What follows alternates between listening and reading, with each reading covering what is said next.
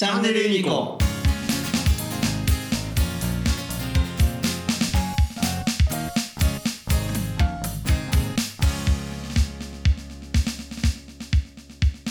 な思いますけど。なあのサンプルをねこういっぱい出してもらってああ好き嫌い好き嫌い。そうそうこれ大丈夫これダメっていうのを。マッチングアプリみたいな。やつそれをやってその後で分析してくれる人がいたらうん。完璧なんですけどね、アニメのマッチングアプリね。そうそうそう。主人公の絵が出てきて好き嫌い好き嫌いってやってるとあなたの好みはこれですねってそうそうそうマッチングしてくれる。この辺ですよねっていうのが出てくればいいかな、ううん。んそこまでいったら大丈夫かな。この間ドクターストーンであのの話で、うん。そのすごいとこでお俺感動したなっていうかあのうるうるきたなと思ったのが、うん。そのなんか竹に囲まれててあの牢獄に入れられてるやつがいてて味方で。はい、でそれがこう縄で縛ってあって、うん。でそこからこう抜け出してくるっていうのに、うん。自分の汗を溜めて、うん。で電池をね誰かがこっそり差し入れてくれるんですけど、うん。まあ、そのその人が持ってた電池ですけど、うんうん。でそれで電気分解して でそれをかけてう。ん溶かしてう。ん脱出するっていうシーンがあって。すごいやでそれをその作った人クロムっていう人ですけどクロム君は、そのあれなんて言ったかな水水酸化ナトリウム違うなななんとかを作って脱出してきてやったぜって言ったのをその主人公の千空が聞いて、うん。それは違うと。それは次亜塩素酸やっていうシーンですっげえ鳥肌立って。あれなんでこんなところで鳥肌立つんやろって科学や。それは次亜塩素酸ナトリウムだよとかって、えー、すげえ。えそんな感じの。そう。へあれでもどっちにしてもアルカリ性やから、うんうん。その植物由来のものはうん。溶かせるっていうのにつながりましたけど、へえああいうところでこうズクッとくるっていうのが今までなかったですね。こううんなん。かねあの頑張っても頑張っても報われなかったことがこう報われて、うん。今までこう自分のこと嫌いやと思ってた人がこう気持ちを変えてくれたとかっていうところに感動するのが、うんうんその科学なんていうの何名っていうちょっと特殊なところで感動してますよね。あの製品名というかうんそこで感動するっていううん。藤原さんのツボがそんなところにあるそう。だから自分でも意外でした。なんで俺こんなところで鳥肌立ってんねやろと。それはなんか特殊な性癖言うとあれですけど。ちょっとマニアックになってきてるのかな。うんなんかねなんかもう今までもういろんなもん見すぎてて感動するツボが変なところにできちゃってるかもしれないです、普通のやつでも感動するんですよ。やっぱりいまだにその最最初自分のことを受け入れてなかった人がうん。何かのこうこう結果をきっかけにうん。味方になってくれるとか、うんうんうん。理解してくれるっていうのはやっぱりうるうるってきますけどね。いま、未だにね。それはね王道ストーリーですよね。そうですね、うん。うん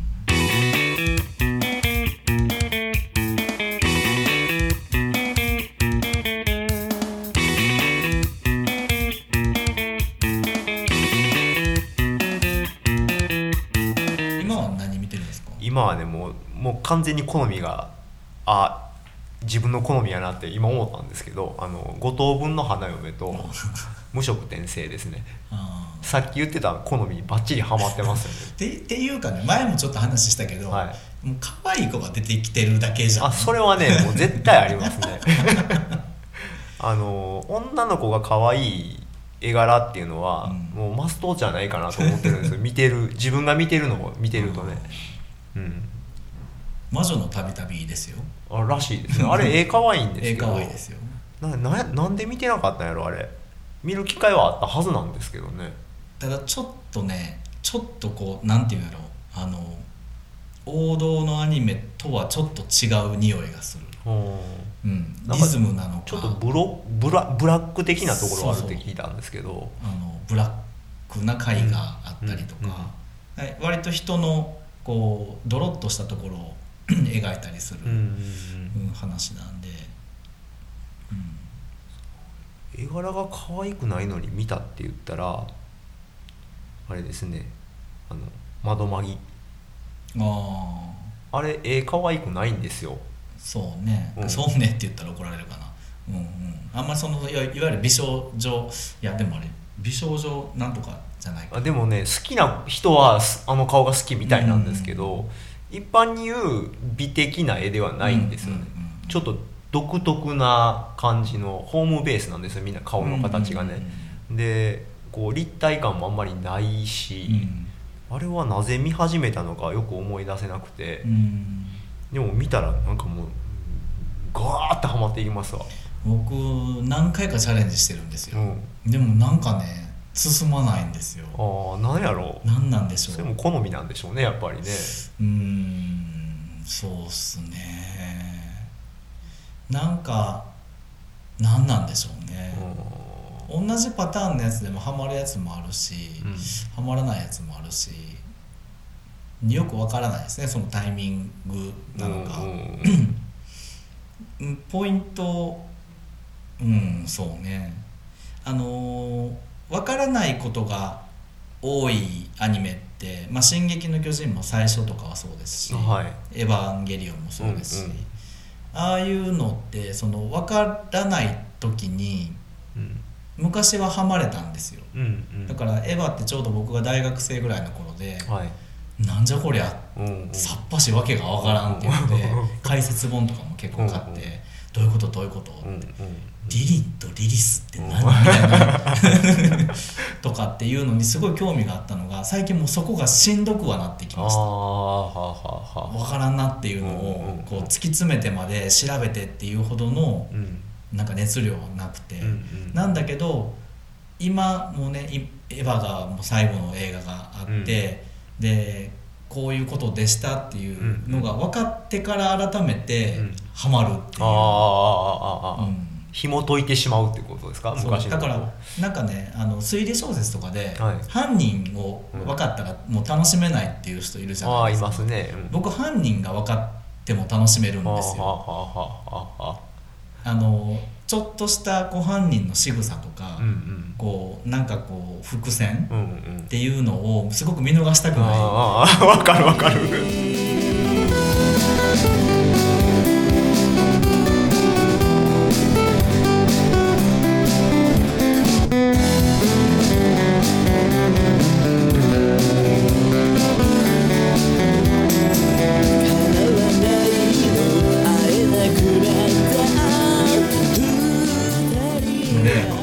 知ってるとうわこれ伏線やんってうん気づけるじゃないですか。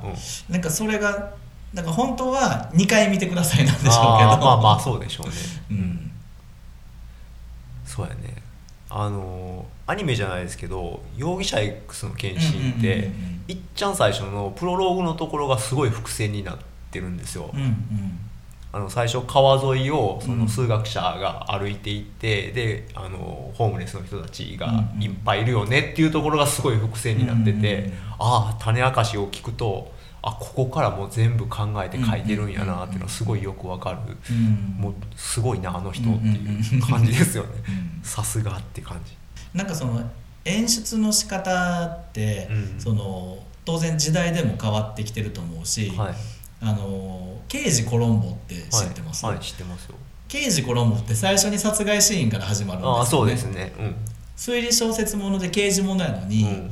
あの刑事が犯人は誰だって言って見てる側も誰やろ誰やろと思ってて、うんうんあこの人やったんやっていうのではなくて、うんもう犯人は分かってて、うんうんそこを追い詰めていくん。ハラハラドキドキ感。もっともそれを自分が犯人のこう共感してて。はいはいはい。あもうそんなこと言ったらあかんみたいな感じのところを楽しむっていうのが今までのその刑事ものうんうん。とはちょっと違うくてうんまたそれが受けてっていうのもあって。でそれをあの古畑任三郎がやりましたよね。真似をしたりとかするじゃないですか。なんかそういうこうあのアニメもあの今までは「おっす俺はなんとかなんとか中学に通う何歳だ」って。俺の得意は元気しかないぜみたいな。うん勉強はからっきしだけど みたいなのからうん。だんだんこう主人公のタイプが変わってきたりとかしてっていうのはすごいあのなんか自分がじゃあ作る時にどんなものを作るんだろう。物語を書く時とかにどういう影響を受けてるんかなってすごい楽しいなと思いますねそれがゴロって変わったんがアムロレイって言われてますよね。そうね。うん。